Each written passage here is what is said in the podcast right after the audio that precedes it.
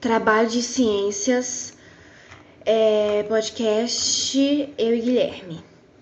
Quarentena diminui poluição do ar ao redor do mundo. Poucos voos, menos carros circulando, indústrias produzindo menos. Com o planeta focado em combater a pandemia de Covid-19, a poluição do ar caiu consideravelmente.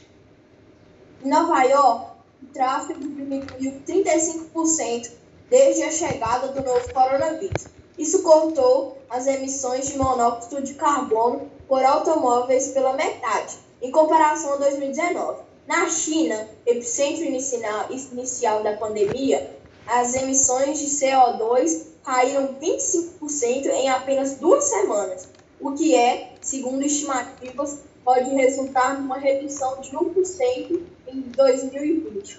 O total de NO2 na atmosfera também ficou menor, de forma repentina, no norte da Itália, um dos países mais afetados pela pandemia. Por lá, a queda foi de 40%.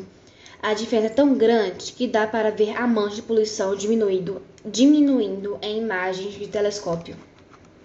O mesmo aconteceu em países como Reino Unido, Alemanha e Holanda. O Brasil não ficou de fora, segundo a CETES, houve queda de 50% na poluição do ar na cidade de São Paulo, uma semana após o início da quarentena.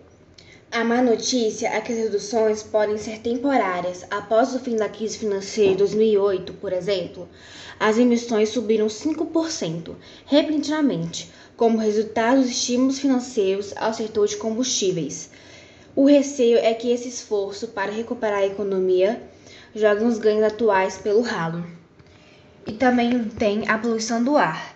E a poluição do ar da atmosfera é causada por ações humanas e também por fenômenos naturais. Assim como as queimadas, que grande parte da emissão desses gases os torna poluente à atmosfera, trazendo consequências ao meio ambiente. E esse efeito da poluição do ar aumentou com concentração de gases poluentes e de outros materiais suspensos no ar da atmosfera.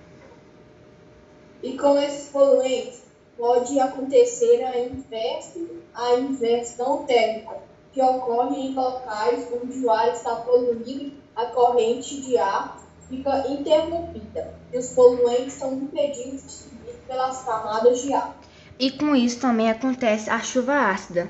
Isso acontece por causa de sua combinação com alguns gases presentes na atmosfera, como gás carbônico. A chuva ácida pode prejudicar vegetais, animais, solo, a água dos rios, lagos e desgaste em construções.